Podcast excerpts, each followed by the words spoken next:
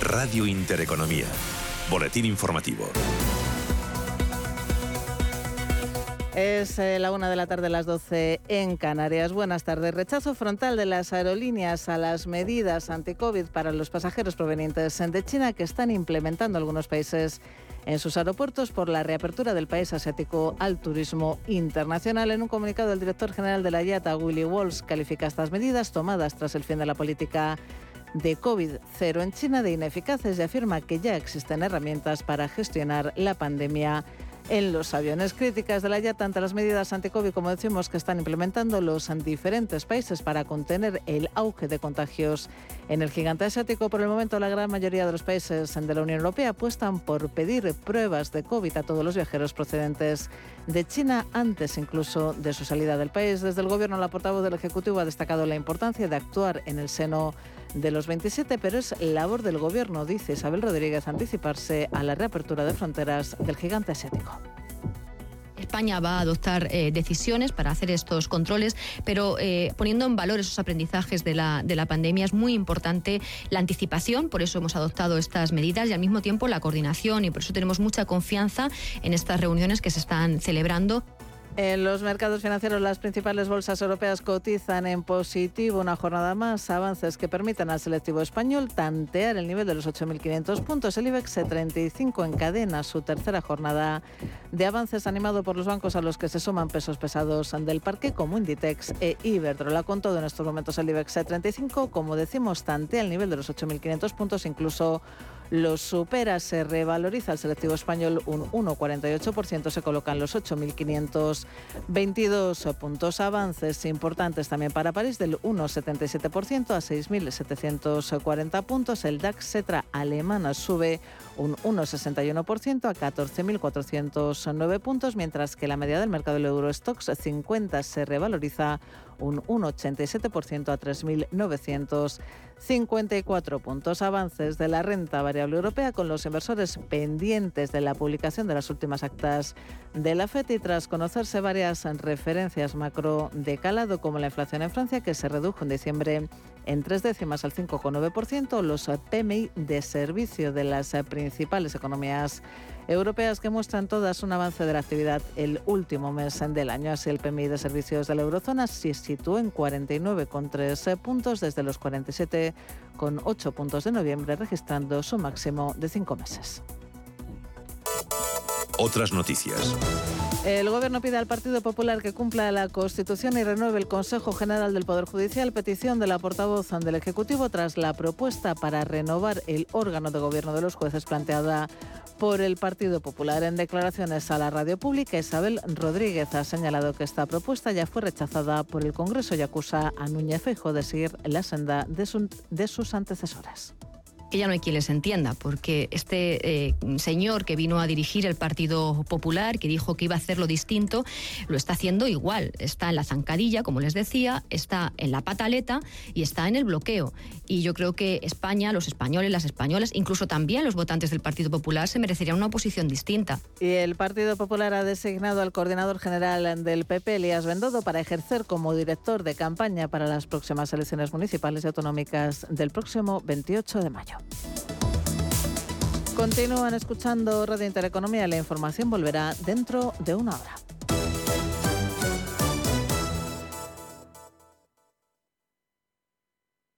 Radio Intereconomía. Eres lo que escuchas.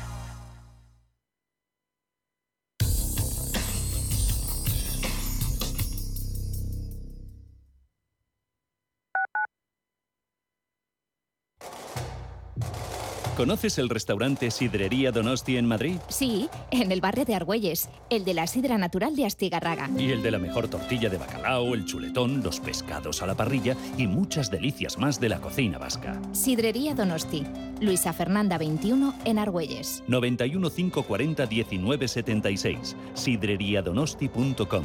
Te tratarán como en casa.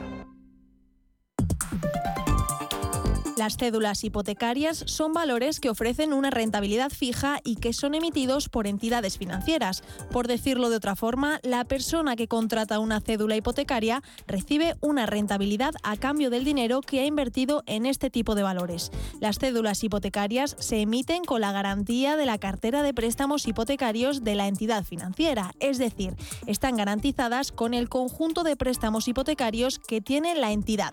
De este modo, solo pueden ser emitidas por entidades de crédito oficial, cajas de ahorro y sociedades de crédito hipotecario. Las cédulas pagan en teoría intereses mensuales superiores a los de los depósitos y se pueden vender para recuperar el dinero. Pero hay que tener cuidado, los intereses no son fijos, no es un depósito contratado y cerrado del que se cobra una cantidad ya fijada. Además, la venta de cédulas se realiza en mercados llamados secundarios y depende, por tanto, de la oferta y la demanda. Puede suceder que cuando las vendamos nos den menos del valor nominal y perdamos dinero. Estas tienen un plazo aproximado de entre 1 y 3 años y según su garantía existen dos tipos de cédulas. Cédulas hipotecarias con garantía especial que se emiten con la garantía de uno o varios préstamos hipotecarios en concreto que deben estar identificados y cédulas hipotecarias con garantía global que están garantizadas con todos los préstamos de la entidad financiera a excepción de aquellos préstamos que estén respaldando cédulas hipotecarias con garantía especial.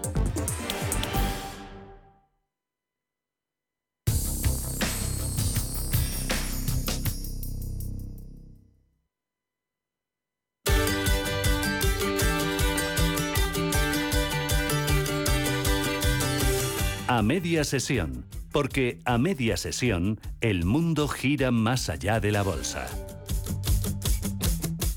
La primera leche de camella de España se produce en Fuerteventura de la mano de Dromemil Camel Biofarm. Esta empresa canaria ha recuperado una especie autóctona del archipiélago que se encuentra en peligro de extinción y de la que apenas quedan alrededor de mil ejemplares.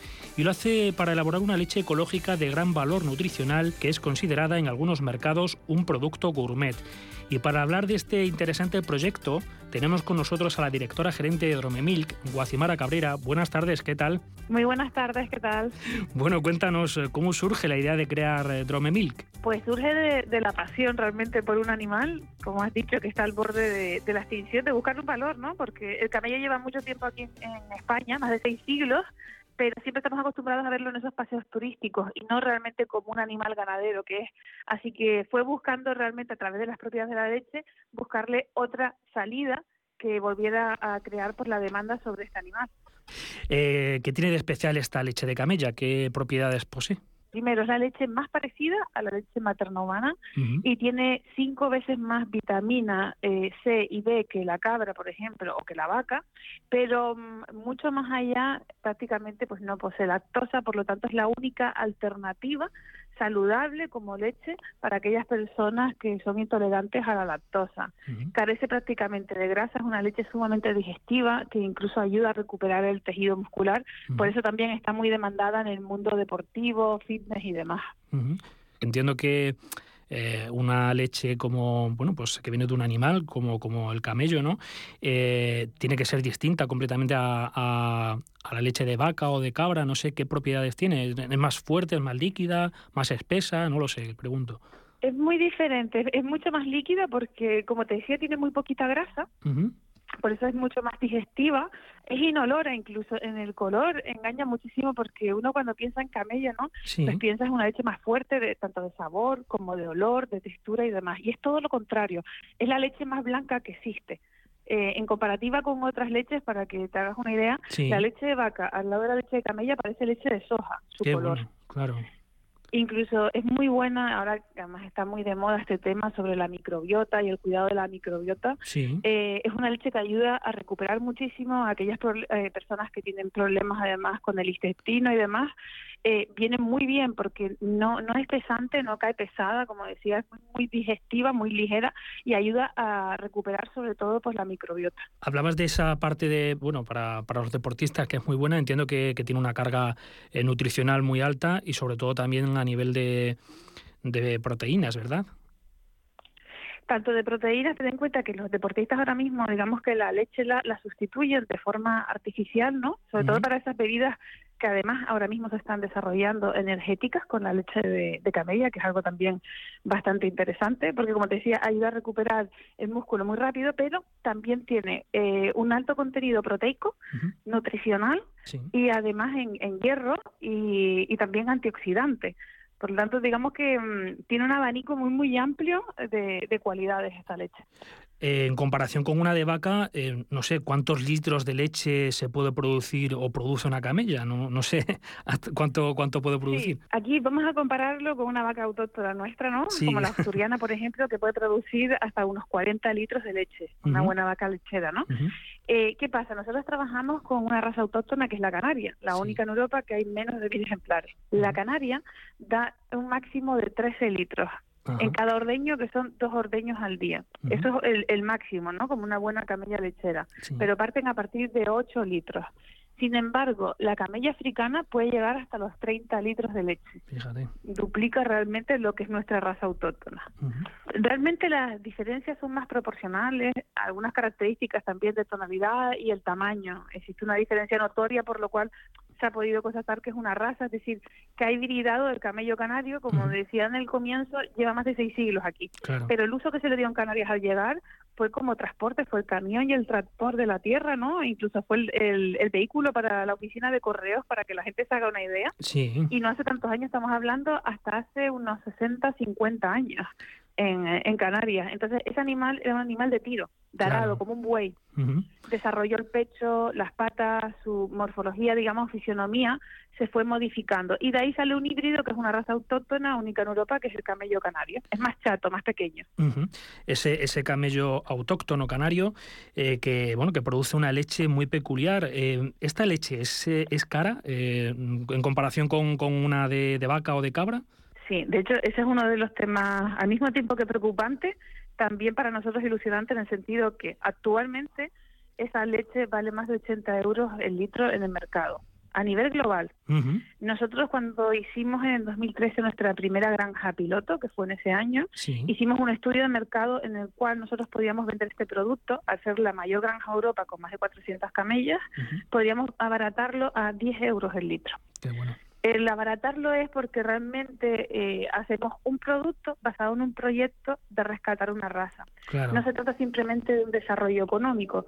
Entonces lo que queremos es que llegue realmente a, a todos los bolsillos no catalogarlo como un producto exclusivamente premium o un producto gourmet, sino que realmente exista una mayor demanda y se normalice este producto en el mercado. Claro, hablamos de la leche, pero entiendo que también eh, se pueden realizar otros productos derivados del lácteo, yogur, queso. Por supuesto, de hecho nosotros comenzamos ahora nuestra producción estamos hablando que a partir de septiembre ya la gente podrá comprar estos productos y empezaremos con productos derivados, es decir, yogures, quesos, helados, chocolates, leche en polvo. Eh, y luego el, siguiente paso ya será la leche fresca. Pero en un comienzo comenzaremos así, con productos derivados. Desde el punto de vista de la sostenibilidad, me lo apuntabas ahora, eh, se puede afirmar que el cabello, o sea, que el camello, perdón, es una alternativa ecológica, no sé, a las vacas, eh, desde el punto de vista económico y sobre todo porque, bueno, la vaca consume mucho forraje, también agua. No sé si en este sentido eh, es una alternativa también ecológica a la vaca, aparte de, por supuesto, rescatar una, una raza autóctona canaria. Sí, por supuesto que es una alternativa. Eh, también me gusta siempre defender todos los tipos de ganadería, ¿no? No, viene para competir, sino como una alternativa más. Claro. Y, y sí que lo es en base a la sostenibilidad, lo que comentas. De hecho, el camello ha sido elegido por la FAO, las Naciones Unidas, en 2018 como el animal de lucha contra el cambio climático. ¿Y esto por qué es? Porque es un animal que tiene una resistencia mucho mayor a cualquier animal de ganadería. Estamos hablando que resiste los cambios eh, que se puedan dar ¿no? por estos nuevos tiempos, más de 50 grados de temperatura, menos de 30 grados de temperatura, no necesita eh, estar súper hidratado y mucho alimento para producir esa leche tan importante. Es decir, el camello come muy poco, estamos hablando de un kilo y medio, dos kilos al día, hace pastoreo salvaje, además, o sea, come el pasto salvaje y el pasto que come el animal no es un pasto verde, es un pasto del desierto, de zonas hostiles, hablamos de salados, de pequeños arbustos, no necesita unos requisitos muy elevados para seguir produciendo. Y aguanta muchísimo, tiene una gran resistencia, por lo tanto, si hay un animal realmente sostenible es el camello, porque además, eh, digamos que no contamina, ayuda a cuidar también el entorno, no arranca las plantas de raíz, sino lo que hace es cortar y la planta vuelve a nacer, por lo tanto cuida muchísimo el, paisaje. ¿Cuál es el reto que tiene marcado Dromemilk Biofarm a, a, medio y largo plazo? Pues mira, son varios retos. Por un lado es el reto de educación medioambiental. Queremos volver a unir a las personas con este animal, que creemos que ha habido una desvinculación muy importante de tener este animal que lo ha dado todo, porque lo ha dado todo por, por Canarias, en, en, este caso, en el desarrollo de Canarias, tanto en el turismo con sus paseos turísticos, en la construcción también que ha participado, en el campo, incluso en nuestras batallas de conquista, eh, también ha estado ahí representando el camello, también estuvo con el ejército, ¿no? Digamos que mm, también la comunidad canaria le ha dado la espalda en ese sentido, porque estamos mm, pues en un proyecto en el cual hay menos de mil ejemplares en el mundo y eso no puede ser. Entonces, queremos volver a vincular a las personas que valoren este animal y que lo demanden. Eso por un lado hacemos actividades educativas de familia, de que conozcan la historia para que puedan valorarlo. Por otro lado, dentro de los objetivos más importantes, por supuesto, es que siga continuando la genética y la reproducción. Hay que conservar la genética. Aquí hablamos ya de sementales, de reproducción eh, de este animal con un banco para que no se pierda esa genética y siga evolucionando. Y luego eh, seguir estudiando todos los derivados de la leche, de la lana y de los productos que pueda dar este animal para diversificar, sobre todo, modelos de desarrollo económicos, tanto en Canarias como en toda la cuenca del Mediterráneo. Digamos que nosotros tenemos ahora una fase de cuatro añitos para instaurar este modelo en Canarias y la cuenca del Mediterráneo para que comience a conocerse y sobre todo entusiasmar y animar a otros emprendedores a que puedan montar sus pequeñas pymes y comenzar como nosotros, porque aquí hablamos de la leche, pero no hablamos de la carne, de la lana, no hablamos de la cosmética. También tiene otras eh, otros eh, elementos que también se pueden aprovechar, entiendo, claro. Claro, sí, sí. la lana, por ejemplo. Ahora mismo hay una carencia tremenda ¿no? de, este material y la lana del camello, eh, por si fuera poco ya con la leche, acaba de salir un estudio hace un mes de que han conseguido mantener productos alimenticios en frío con la lana del camello, porque además una Mm, impresionante. Entonces, de hecho, la lana del camello aporta frío cuando hace calor y cuando es lo contrario exactamente igual. Es, algo increíble porque el camello eh, tiene la capacidad de reducir hasta 15 grados su temperatura interna. Pura adaptación, claro. Que esto es maravilloso. Sí, ojalá nosotros pudiéramos hacer eso. imagínate estar con 40 grados y decir, me bajo a 15 grados. Qué bien nos iba a venir ahora, en este tiempo que viene ahora de calor. Exacto. Pues eh, un proyecto muy interesante, rescatar esa raza autóctona canaria que, bueno, pues está en peligro de extinción porque quedan muy pocos ejemplares. Además es una alternativa eh, ecológica eh, eh, muy interesante también a la leche de vaca ¿no? tradicional o de cabra. Y, bueno, pues ese proyecto que además tiene otras vertientes para aprovechar ese animal, la lana del camello. Guacimara Cabrera, directora gerente de Dromemil, muchísimas gracias por darnos a conocer este proyecto tan interesante por el cual os deseo muchísima suerte. Gracias a ustedes por formar parte, porque lo importante es que se conozca y que seguro vamos a encender algunas mentes al escuchar esta entrevista y, querer apostar, que ahora está muy de moda, pero tenemos que aprovecharlo realmente para que salga adelante, que sean más personas como nosotros y que el día de mañana no sea tan raro hablar de la industria de camellar láctea en España, que es pionera y realmente tiene la, oportunidad del crecimiento. Pues muchísimas gracias. Gracias. Si te da por cambiar de banco, Santander te lo pone fácil. Hacerte cliente es tan sencillo y rápido que lo puedes hacer estés donde estés, que para algo es una cuenta online. Y además, te llevas 150 euros si traes tu nómina antes del 15 de enero. Consulta condiciones en bancosantander.es. Santander, por ti, los primeros. Pa, pa, para, pa. Esta Navidad, regala tiempo para compartir, para disfrutar, para sorprender o para ti mismo. Este año regala bonos Castilla Termal. Escoge entre sus propuestas con y sin alojamiento desde solo 35 euros. Compra y resérvalos en castillatermal.com o en el 983-600-816. Envío directo a tu email o la dirección que nos indiques. Esta Navidad sorprende con una experiencia en Castilla Termal.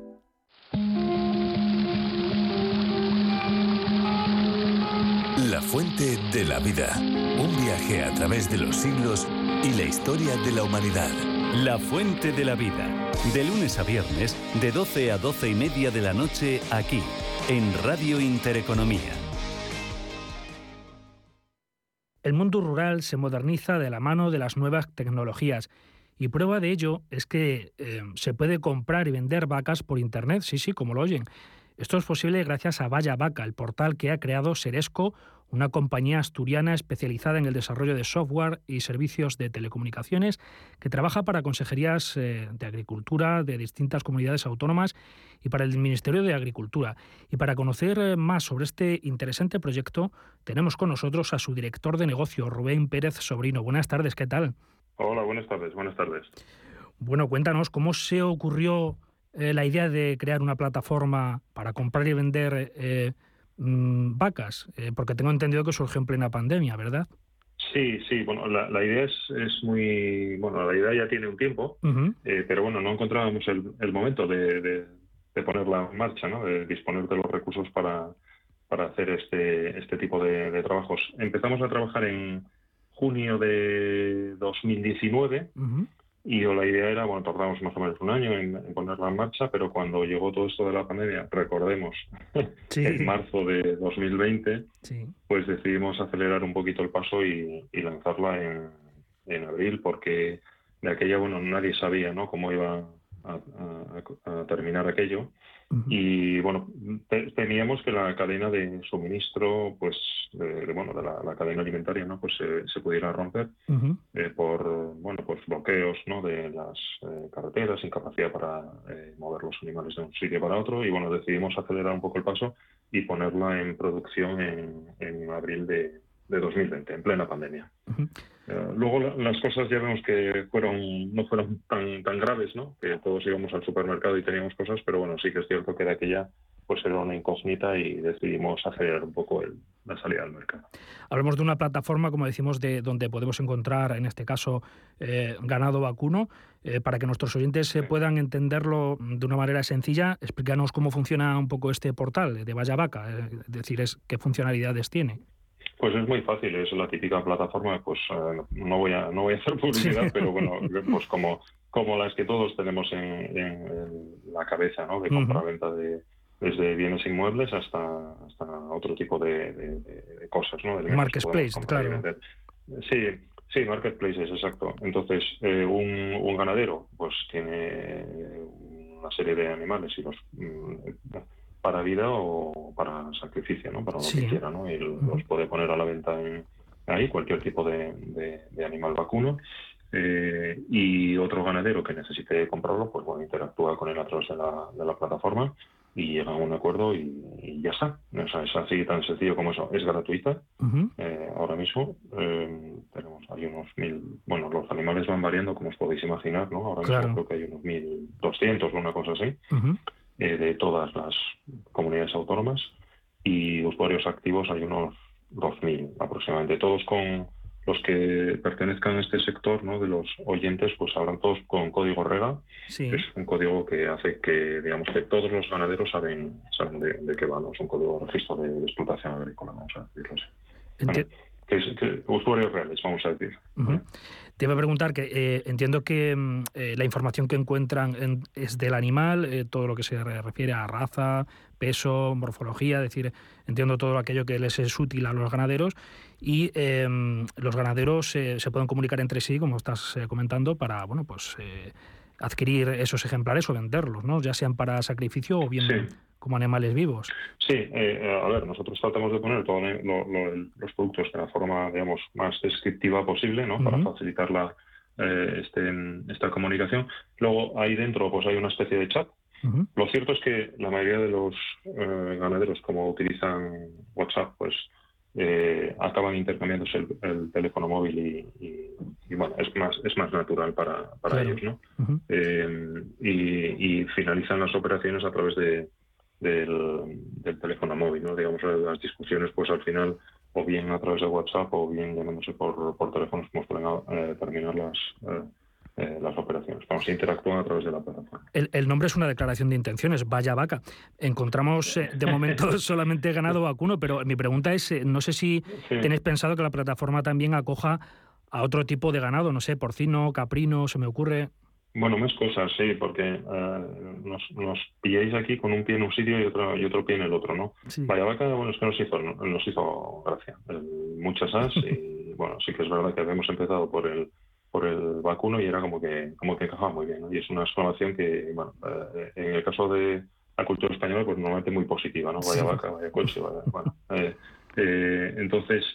eh, entonces, continuamos, continuaremos, ya hemos continuado, digamos, con eventos de, compra, subastas, en estricto directo, tanto en estricto directo, cuando digo estricto es estricto, desde, digamos, son subastas mixtas donde tú puedes ir a, o bien al recinto ferial o bien estar desde tu casa y en menos de un segundo pues estás, digamos, hay una interacción real, se pueden ver vídeos en YouTube de, de subastas que ya hemos hecho de ganado selecto en este caso. Sí. Las subastas pues suelen ser de objetos que, que mucha gente desea, ¿no? Entonces en este caso de ganado, ganado vacuno selecto. Hemos hecho también subastas de Aquinoria y y bueno, ahora digo que estamos con un pie en un lado y otro en otro porque eh, vamos a hay una evolución tecnológica que ya está lista. Estamos digamos ultimando pues temas legales, algún socio eh, adicional para eh, sacar una tienda de, insumos para que los ganaderos puedan ganaderos y agricultores en general.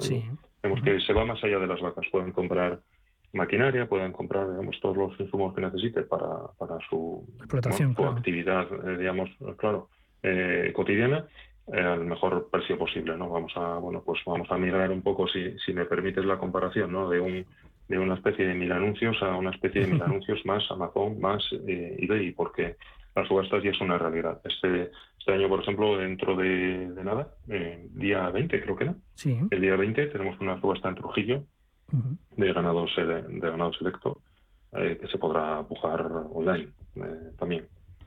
Y, no hace falta comprar, ¿eh? También se puede asistir a la subasta. Eh, vía, la plataforma, vía eh, online, claro, entiendo. Sí, sí, sí, sí, sí, sí. Eh, hay gente que es curioso porque cuando se habla a veces de la adopción ¿no? de, las tecnologías por el sector primario y tal, vas allí al recinto ferial y ves gente que estando en el propio recinto ferial utiliza el móvil para, para ver la subasta desde allí, ¿no? O para pujar desde allí en lugar de levantar la típica eh, ¿sabes? Esta señal que tienen ahí, no me acuerdo ahora cómo se llama, ¿no? Eh, eh, para, para, para, decir, bueno, yo, yo subo la, la, puja, pues directamente pujan desde el móvil, que es una forma de pujar un poco más anónima, más discreta, eh, y bueno, utilizan el móvil en lugar de los métodos eh, convencionales, aún estando en el recinto La convivencia, por tanto, entre el sector primario y las nuevas tecnologías, como está comentando, son ya casi, eh, pues eso, una simbiosis total. Em, también me hablabas de, bueno, que la plataforma permite adquirir algunas otras insumos para la explotación ganadera. tengo entendido que también... Permitirá, Ah, perdón, perdón. Permitirá.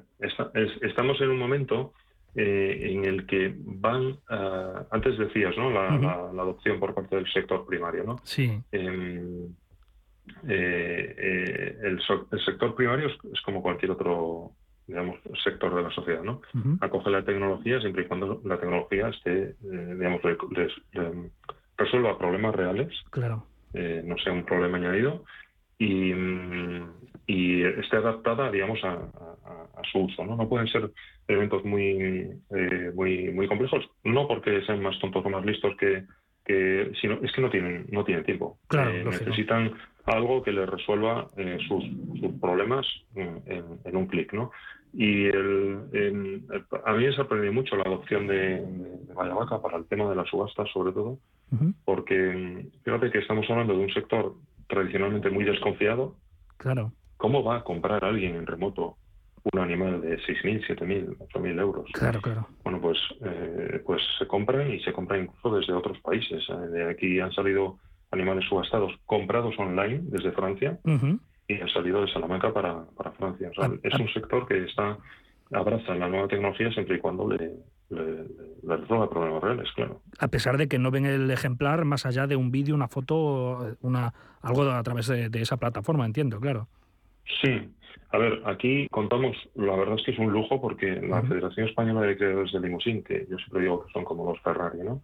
del mundo de los, eh, del ganado selecto, eh, pues ha sido una, fue una visionaria, ¿no? En su momento, eh, confió muchísimo en nosotros y, diría que el nivel de madurez de la federación es, es clave para, para generar esta confianza, porque los animales antes de, ir a subasta sufren eh, pues un periodo de, de, testaje de unos tres meses. va realmente el, animal va con un informe eh, muy muy eh, muy detallado de las características del animal, de cuánto engorda, de cuánto no sé qué, incluso los permeogramas, bueno, va, son, son análisis muy completos, de forma que yo creo que tiene más información incluso que si lo fuera a ver allí, ver qué pinta tiene en el, en el mercado, ¿no? Como podían hacer a lo mejor nuestros abuelos. Con lo cual, esa madurez de la Federación Española de Creadores de Limosín, yo creo que nos ha ayudado mucho, a generar la confianza para que alguien se pueda gastar esta cantidad de dinero eh, pujando online por un animal que no está viendo cara a cara. Claro, simplemente viendo eso, esas imágenes que puedo aportar en la plataforma y además teniendo todas esas certificaciones que atestiguan que eso es así, que, es un, algo de calidad, pues claro, obviamente le da le, añade confianza. Te voy a preguntar, me comentabas antes al principio que esta plataforma de momento es gratuita. Eh, ¿Cuál es vuestro modelo de negocio? Eh, porque entiendo que los ganaderos pues eh, de momento no pagan, entran y ven en la plataforma, la usan. ¿Cómo, ¿Cuál es un poco vuestro pues modelo de negocio? Pues de momento, eh, de momento no hay eh, negocio. Eh, es así, como, como suena. Nosotros cobramos, a ver, en, lo que es la parte de, marketplace, verás que hay anuncios, pero son anuncios de empresas colaboradoras por los que mm, digamos que no estamos cobrando nada de dinero. Son anuncios de empresas que nos han apoyado en ese momento y que queremos darles la oportunidad de estar ahí.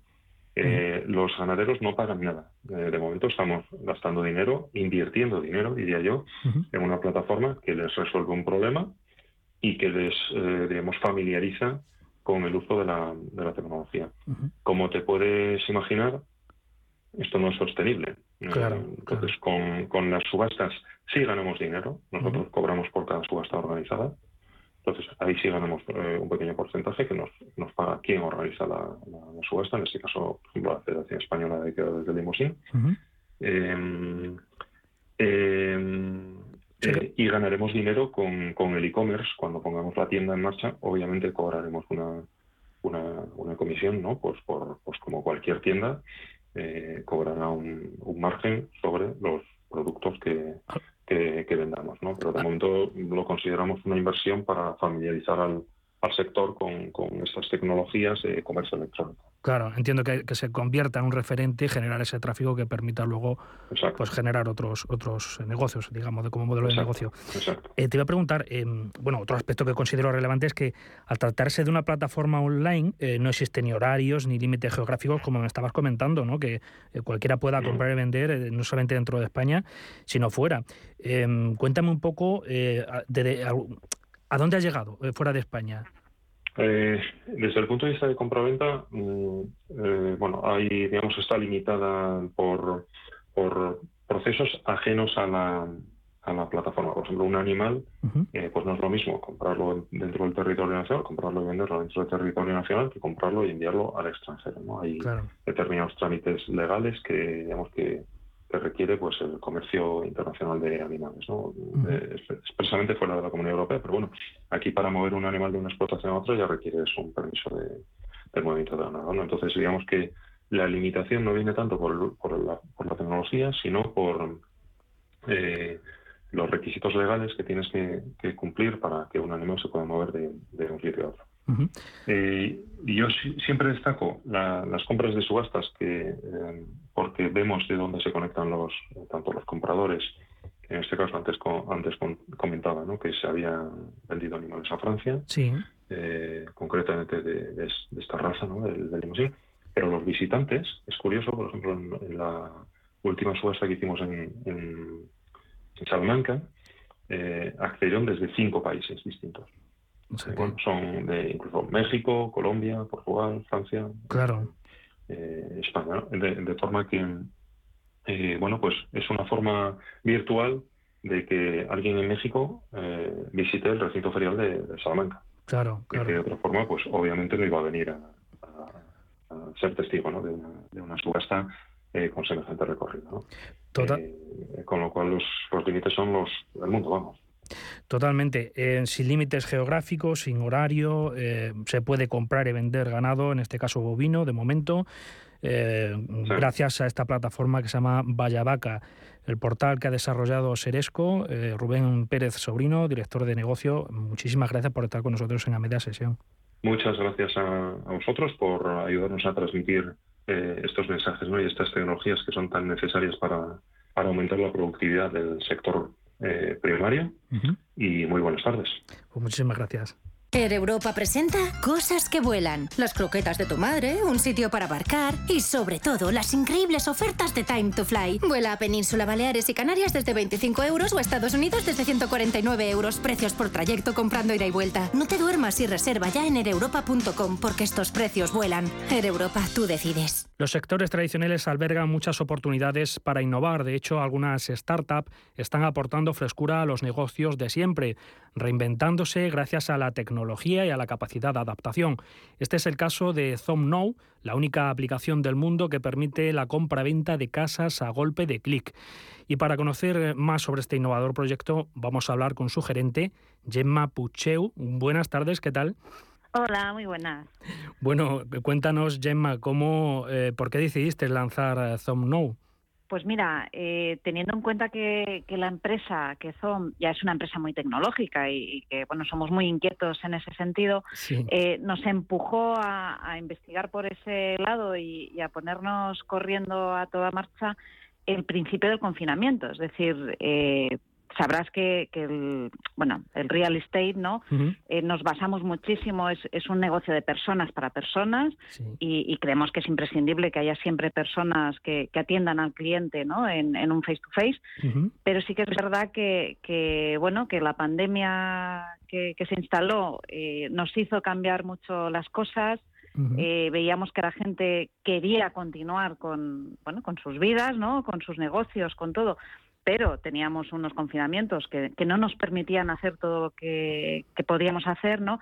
Entonces cambiamos muchas cosas, desde las visitas a, las propiedades con, con Tours 360, visitas virtuales, eh, incluso visitas en directo desde Facebook o Instagram, ¿no? Para, para que los clientes pudieran tener acceso a esas viviendas, pero venía la gran parte importante, ¿no? La, de los pagos, reservas, propuestas de compra, y eso todavía no existía, ¿no? Todavía no había una web en la que tú pudieras entrar y comprar o reservar o, hacer propuestas de compra como quien entra en bueno en cualquier web como Amazon no que, compra y te lo mandan a casa pues exactamente igual. Entonces bueno eh, trabajamos muy de la mano con IBM no y en su iCloud Garage y tal y, sacamos el Zoom Now. Y, no es más que eso, que, que, una web que te permite tanto hacer la visita virtual completamente cómo poder reservar una, una propiedad, ¿no? Con el pago, pues, eh, pues con una tarjeta Visa, como, como cualquier pago que puedas hacer con cualquier otra web donde compras otro tipo de artículos. Eh, se puede realizar, por tanto, todo el proceso de compraventa, ¿no? De manera digital, lo que me estás comentando, de poder visitar el inmueble. Desde tu móvil. Todo, claro. Totalmente. No te hace falta ni siquiera ni un ordenador o una tablet. Desde el móvil en el sofá de tu casa o en el tren, o puedes hacer desde, desde nuestra web todo. También se puede firmar el contrato de arras, eh, las escrituras, no sé, toda esa parte también es... Eh, sí. Mira, lo único que no se permite, es decir, el contrato de arras, el contrato de compra-venta anterior a, las escrituras, sí. Eh, se puede hacer digitalmente. De hecho, detrás de nosotros y trabajando pues codo con codo está Arbitraje Notarial, que es un grupo de notarios de Madrid, que cuenta pues con muchísimos abogados y notarios que, nos dan ese servicio, sí que hacen el contrato de arras y, la firma digital por ambas partes, comprador y vendedor, totalmente online, también desde el teléfono, o sea, tampoco necesitas un, portátil ni, ni nada, pero el momento de las escrituras, eso tiene que ser ante notario. Es decir, ahí sí que tiene que ser presencial y delante de un notario en una notaría.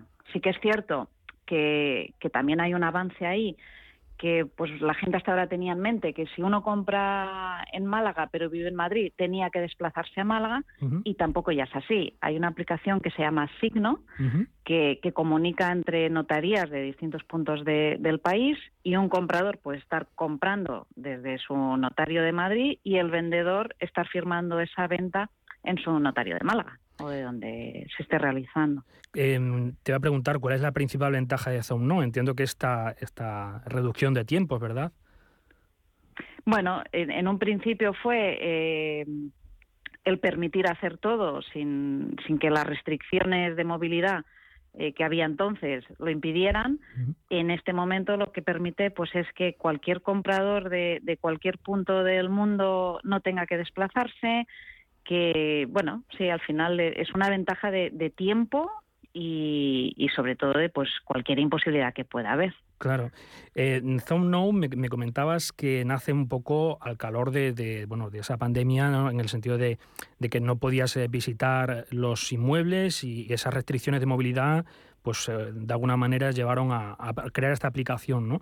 Te iba a preguntar, no sé si el sector inmobiliario con la pandemia se ha, resentido o más bien todo lo contrario, se ha revitalizado porque la gente, harta de estar en no poder tomar el sol nada más que en, en, una terraza, ha querido irse fuera de la ciudad. No sé, pregunto si se ha revitalizado. Totalmente, sí. Hemos tenido de todo, o sea, sobre todo los inicios del primer confinamiento en Madrid, por ejemplo, tuvimos muchísimo movimiento de, gente que estaban, pues, por ejemplo, de alquiler, ¿no? O, que era su propia casa en el centro de Madrid, que no tenían ni un triste balcón. Claro. Y, es verdad que entró un poco el pánico, ¿no? De si nos vuelven a confinar, que no me pille aquí, ¿no? Entonces, sí que es verdad que tuvimos mucho movimiento en ese sentido, de gente que buscaban quizá un poquito más a las afueras, saliéndote ya de la M30, ¿no? Eh, a buscar cosas que tuvieran, ya no te digo jardín, que, también se vendieron muchísimas casas adosadas o independientes, ¿no? Como más espacio. Pero, claro. pero claro, con más espacio. Pero es que incluso un, pequeño balcón se, se, llegó a valorar muchísimo esos Claro, claro, claro. Sí. Eh, hablando de inmuebles, eh, habéis sido la primera inmobiliaria de Europa, si no recuerdo mal, en vender una casa que ha sido pagada con criptomonedas, ¿verdad? Correcto, sí. Cuéntame un poco cómo ha sido esta aventura. Pues mira, es una aventura que, para nosotros ha sido una aventura de, tres meses. Mm, esto no ha sido de un día para otro, es decir, eh, que hace tres meses ya un, comprador eh, pues quiso eh, hacer una compra ¿no? de un inmueble que teníamos en bitcoins. Así que nos pusimos en marcha con, nuestros abogados de EFIJA, con los notarios y con todos para bueno encontrar una solución, porque hasta el momento nunca se había hecho una compra-venta con, con criptomoneda, ¿no? Claro. Eh, entonces, bueno, entre todos conseguimos sacar adelante y, y, para que se entienda un poco a quien nos esté oyendo, ¿no? ¿Cómo ha sido eso? Pues bueno, al final se ha hecho ante un notario, ¿vale? Es decir, igual que unas escrituras de compraventa se hacen en notaria, pues aquí exactamente igual se ha hecho ante un notario, solo que eh, la escritura no es escritura de compraventa, sino que es una escritura de permuta. Es decir, tú puedes hacer una permuta entre una casa y otra, ¿no? No hay un intercambio de dinero. De dinero me refiero al, al, euro, que es la moneda eh, oficial, ¿no? Ahora mismo. Entonces, la permuta era entre una propiedad, en este caso un piso de tres dormitorios, que, tenía un precio de 110.000 euros, pues se permutaba este piso por tres bitcoins, que, es, que, es, lo que equivalía a esos 110.000 euros eh, ese día. Entonces se hizo una escritura exactamente igual que cuando vas a escriturar eh, un piso con, con, euros, ¿no? Pero cambiaba la palabra de, permuta. O sea, que era en este caso ese intercambio, entre comillas, eh, por, por, esos tres bitcoins, claro, que es el valor de la de tasación, claro los honorarios de la inmobiliaria, los impuestos como la plusvalía y tal, todo eso, el, el, pago se ha hecho en euros, ¿vale? Para que quede claro. ¿Cuáles son los retos de expansión que tenéis eh, a corto o medio plazo? Porque entiendo que estáis operando en España, ¿en qué zonas? Coméntame un poco este aspecto. Pues mira, eh, nosotros actualmente estamos en, en, toda la península, que decir, estamos en Portugal y en España.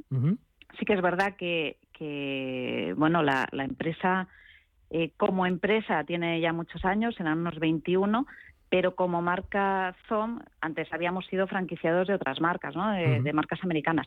Desde que la marca ya es propia, eh, pues bueno, nos hemos centrado muchísimo, lo primero, estos tres primeros años, en implantar muchas cosas que queríamos implantar, que, eran muy importantes para nosotros, como la formación, que, tuviéramos una muy buena formación para nuestros consultores, toda la parte de tecnología, que era lo que más nos inquietaba, ¿no? Como el Now, ahora la criptomoneda o todo lo que podamos tener.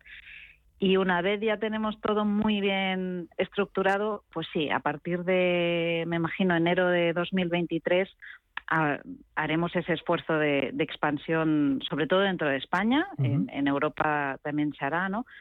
Pero a partir de enero de 2023 sí queremos hacer una, una gran fuerza para, para que ya nos expandamos. Ahora que ya tenemos todo muy bien instaurado. Hacerlo antes era correr un riesgo, ¿eh? de, no poder dar un servicio a quien se quiera apuntar a, a, nuestro equipo, ¿no? Entonces, bueno, vamos a hacerlo bien. Pues eh, muchísimas gracias eh, por darnos a conocer este innovador proyecto que bueno pues nos permite de alguna manera pues eso vender y comprar y vender un, un inmueble no a golpe de clic eh, Thumb eh, Gema Pucheu, su gerente, gracias por estar con nosotros. Gracias a vosotros. Un abrazo. Muchísimas gracias. Invertir en acciones y ETFs con XTB tiene muchas ventajas. Ninguna comisión hasta 100.000 euros al mes. La apertura de cuenta es online y dispones de atención al cliente 24 horas al día. Más de 550.000 clientes ya confían en nosotros. Un broker, muchas posibilidades. XTB.com. A partir de 100.000 euros al mes, comisión del 0,2%, mínimo 10 euros. Invertir implica riesgos. La Hora de Miguel Ángel es un programa dedicado a la salud y la prevención de enfermedades. Con un lenguaje claro y sencillo, te explica cómo llevar una vida saludable. Todas las noches a la una y media de la madrugada en Radio Intereconomía.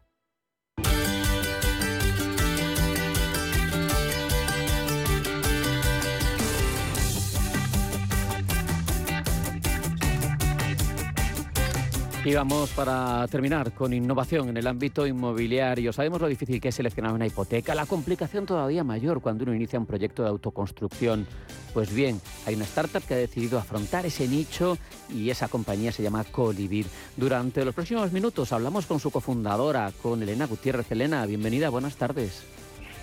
Hola, muy buenas tardes. Eh, ¿Cómo nos defines tú, Colivir? Uf, pues es difícil encontrarle un sinónimo. Desde luego no somos ni un broker, ni un banco, ni un comparador de, hipotecas. Lo que nosotros creemos es que somos un facilitador de, estas hipotecas. Lo que hemos hecho es crear la, primera subasta hipotecaria de, la historia, donde son al final bancos y brokers los que compiten entre ellos para ofrecer las mejores condiciones a, los usuarios. O sea, que no sería ninguna de las, de las anteriores cosas. Qué interesante. ¿Cómo, ¿Cómo surge? ¿Encontráis que hay ahí un nicho que no, está, que no se ve satisfecho por la oferta tradicional? Eh, claro, mira, surge, o sea, el, el formato de subasta surge de nuestra propia necesidad de nosotros encontrarnos en la tesitura de tener que ir a buscar eso, una hipoteca para poder financiar nuestros inmuebles y, o sea, los inmuebles que queríamos comprar y tenerlo muy, muy complicado. O sea, de ir a visitar bancos y que los bancos no te escuchaban o que, al final daba un poquito la sensación de que estaban haciendo un favor. Eh, entonces, a, raíz de eso, creamos esa, esta subasta que lo que busca es que los usuarios, o sea, los clientes, se registren una única vez dentro de la plataforma y su perfil financiero, solo el financiero, se muestre automáticamente pues, a todos los bancos y a la mayor cartera de brokers del país, para que sean ellos durante tres días los que estén compitiendo entre sí, o sea, lanzando sus, pujas, eh, lanzando sus ofertas, eh, para que eh, al final de esa subasta sea el usuario el que elija quién ha sido el mejor postor. Entonces, claro, con esto garantizamos que las ofertas que se lancen son reales, o sea, no son comparadas, porque el perfil que se muestra es real. O sea, son los datos financieros de, la renta, de, las nóminas, de la vida laboral, eh, de, la deuda. Eh, y además, la, persona que lanza esa oferta es una persona real, es un broker eh, certificado por el Banco de España o es un banco, un banco pues como el Sabadell o como, o como Abanca. de esa manera pues agilizamos muchísimo más el proceso hipotecario, haciéndolo más rápido y sobre todo haciéndolo más justo para, para los clientes. Elena, ¿y cómo es vuestro modelo de negocio? ¿Dónde está? Claro, mira, nosotros no le cobramos nada al usuario, porque al final el usuario ya, ya va a pagar la hipoteca. Nosotros lo que hacemos es cobrar al banco o al broker que gane esa subasta cuando formalice ese, ese crédito. De esta forma lo que hacemos es, primero, darle ese poder al usuario de decir no tengo por qué pagar por algo que ya voy a comprar, porque al final las hipotecas no dejan de ser un producto financiero, eh, y también a, a, los bancos y a los brokers la seguridad de que no van a tener que ni que pagar ni que cobrar nada a los usuarios. A, no ser de que, bueno, pues al final formalicen eh, claro, con ellos. Claro, claro. Exacto, exacto. Así el usuario siempre que quiera puede desistir del proceso sin ninguna, sin ningún compromiso. Ah, qué bueno. Em. ¿Cuál es el perfil de, de quienes están usando vuestros servicios, de vuestro público objetivo? Pues mira, tenemos un poco de todo, la verdad, porque quiero al final creo que encontrar una hipoteca es algo difícil para prácticamente todo el mundo. Eh, entonces, por eso hemos sacado distintos servicios, que no sería solo el de abrir una nueva hipoteca, sino también, por ejemplo, el de, el de mejorar las condiciones de la hipoteca, que ahora pues mucha gente lo está demandando precisamente por querer cambiar el tipo variable por, por un tipo fijo.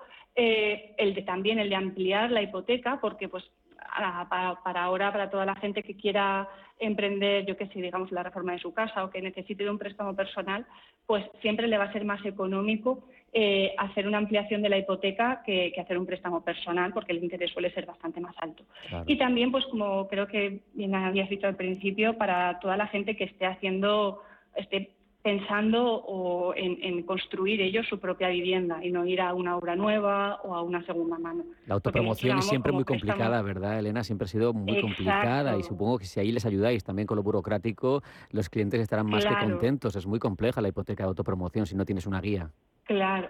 Exacto, exacto, es muy difícil, es, es muy difícil porque además muy pocos bancos la ofrecen o, o si la ofrecen no es muy fácil acceder a ellas porque, bueno, pues no, no es siempre el producto más interesante a ofertar, precisamente por eso, por las complicaciones que, incluyen no solo para el cliente, sino también para el banco. Entonces, eh, a través de, esa cartera de, brokers y de esos bancos con los que hemos buscado una, asociación directa, eh, podemos cubrir todas esas áreas. Y también, eh, precisamente porque al final el producto que nosotros queríamos sacar era algo que realmente sirviera para la gente, no no para los que son funcionarios, que bueno, que siempre lo han tenido un poquito más sencillo a la hora de conseguir una hipoteca, aunque también sea difícil, sino pues eh, gente que, por ejemplo, que no esté, no haya residido en España, llega mucha persona, pues por ejemplo, alemanes, que, que aun teniendo una buena base de, cotización no la tienen en este país. Claro. Entonces, claro, les cuesta más encontrar eh, crédito, también gente con unas rentas no malas, pero bueno, pues un poquito más ajustadas, porque lo cierto es que la economía es difícil, o sea, la situación económica es difícil y yo creo que lo es para todos. Entonces, gracias a este, a este gran abanico de brokers y de bancos que están especializados en cada uno de esos nichos, pues podemos dar cobertura prácticamente a todo el mundo. ¿Y ahora mismo dónde funcionáis? ¿En España? ¿En más terreno? A nivel, sí, eh, tenemos cobertura a, a nivel nacional, por completo y bueno, y estamos trabajando, estamos planteando la posibilidad de, también de, salir a, otros países, porque lo cierto es que aquí, bueno, nuestro, nuestro equipo está formado por, por gente de toda parte del mundo eh, y, y como yo siempre digo, en algún momento todos queremos volver a casa, ¿sabes? En mi caso, bueno, yo soy de Burgos, yo ya estoy cubierta, pero eh, a mis socios que son ingleses, panameños o suecos, pues también nos gustaría poder prospectar a, a esos países. Vuestro concepto es innovador. ¿Os ha resultado complicado encontrar apoyo del capital que entendieran lo que ofrecíais? Pues lo cierto es que no mucho. Eh, nosotros empezamos con esta aventura hará casi un año. De hecho, aún no hemos hecho el año. Eh, y teníamos uno de nuestros mayores temores era si la gente lo iba a entender, porque claro, es, una idea es una idea fácil, ¿no? Porque la subasta ha existido toda la vida y las hipotecas también, pero unir las dos es complejo. Entonces, eh, era uno de nuestros miedos, pero lo cierto es que eh, nos llevamos una gratísima sorpresa al ver la buena acogida que teníamos, tanto por parte de inversores como por parte del mercado, de, agentes, tanto de banca como de brokers. En general, la verdad es que ha, tenido una recepción súper, súper positiva y súper buena. Qué bien. Pues para terminar, Elena, hablabas antes de quizá de salir al exterior, pero en general, ¿hacia dónde va Colibit? ¿Cuáles son vuestros próximos pasos? Pues mira, eh, creo que ahora mismo lo principal sería sentarnos mejor en, este mercado, en el nacional, y también abrir otra, otras verticales, digamos, que no sea, pues recientemente hemos abierto la de préstamo autopromotor, precisamente porque era algo que se nos demandaba mucho y porque veíamos la necesidad. Eh, ahora queremos prospectar otra clase de, mercados o de, de, servicios, como podrían ser pues un préstamos personales, seguros, estamos barajando diferentes diferentes opciones y de, diferentes asociaciones con, con, otras empresas, al final con eso, intentando ayudar cada vez más a, a las diferentes necesidades de la población. Muy bien, pues no podemos más que desearos mucha suerte. Elena Gutiérrez, cofundadora de Colivit, ha sido un placer. Muchas gracias. Muchísimas gracias.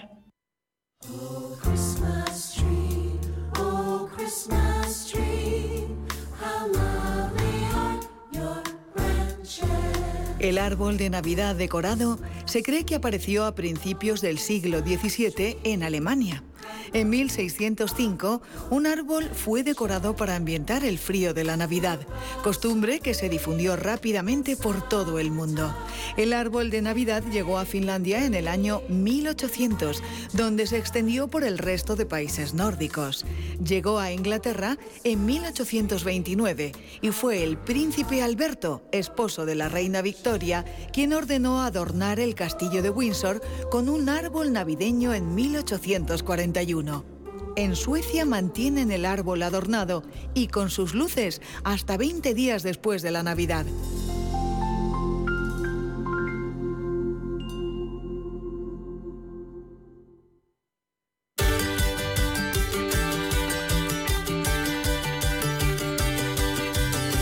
Pues así vamos a terminar esta última edición de la semana, perdón, esta tercera edición de la semana. Qué ganas de que llegue el viernes, ¿eh? Me ha traicionado completamente el inconsciente, el subconsciente. Bueno, pues eh, terminamos esta tercera edición de la semana en a media sesión con una noticia. La Unión Europea insta a inocularse la dosis de refuerzo de las vacunas contra el COVID ante el repunte de casos en China, un estallido de contagios motivado por ese fin abrupto de su política de COVID-0 y la baja inmunidad de su población. Expertos en salud eh, se han reunido este miércoles en Bruselas para debatir la coordinación de los posibles requisitos de entrada a la Unión Europea a fin de controlar la llegada de viajeros procedentes de China. La presidencia sueca del Consejo ha convocado esta cita después de que el levantamiento de esas restricciones, unido a la creciente propagación del COVID en el país, haya provocado la necesidad de una acción conjunta europea. Recordemos que países como España o Italia han comenzado a requerir el certificado de vacunación o un test negativo para acceder. China ya ha protestado en contra de estas peticiones, de, estas, de estos requerimientos en el certificado de vacunación o de un test negativo y también ha protestado la industria aérea, la IATA, porque mm, el COVID ha sido uno de los factores eh, que impactó más de lleno en las cuentas de resultados de esas empresas. Nosotros eh, vamos a despedirnos ya les agradecemos eh, que hayan eh, pasado con nosotros estas dos horas eh, de radio. Por delante tienen toda la actualidad, la última hora de las noticias en apenas tres minutos con Blanca del Tronco. Y recuerden que tienen también el programa My Economy las últimas eh, novedades eh, en eh, los mercados de divisas. Hablaremos de criptomonedas y posteriormente cierre de mercados con el tiempo real de las bolsas. Que tengan una muy feliz tarde y saben que volvemos mañana unos minutos después de las 12 en la media sesión aquí en Radio Intereconomía.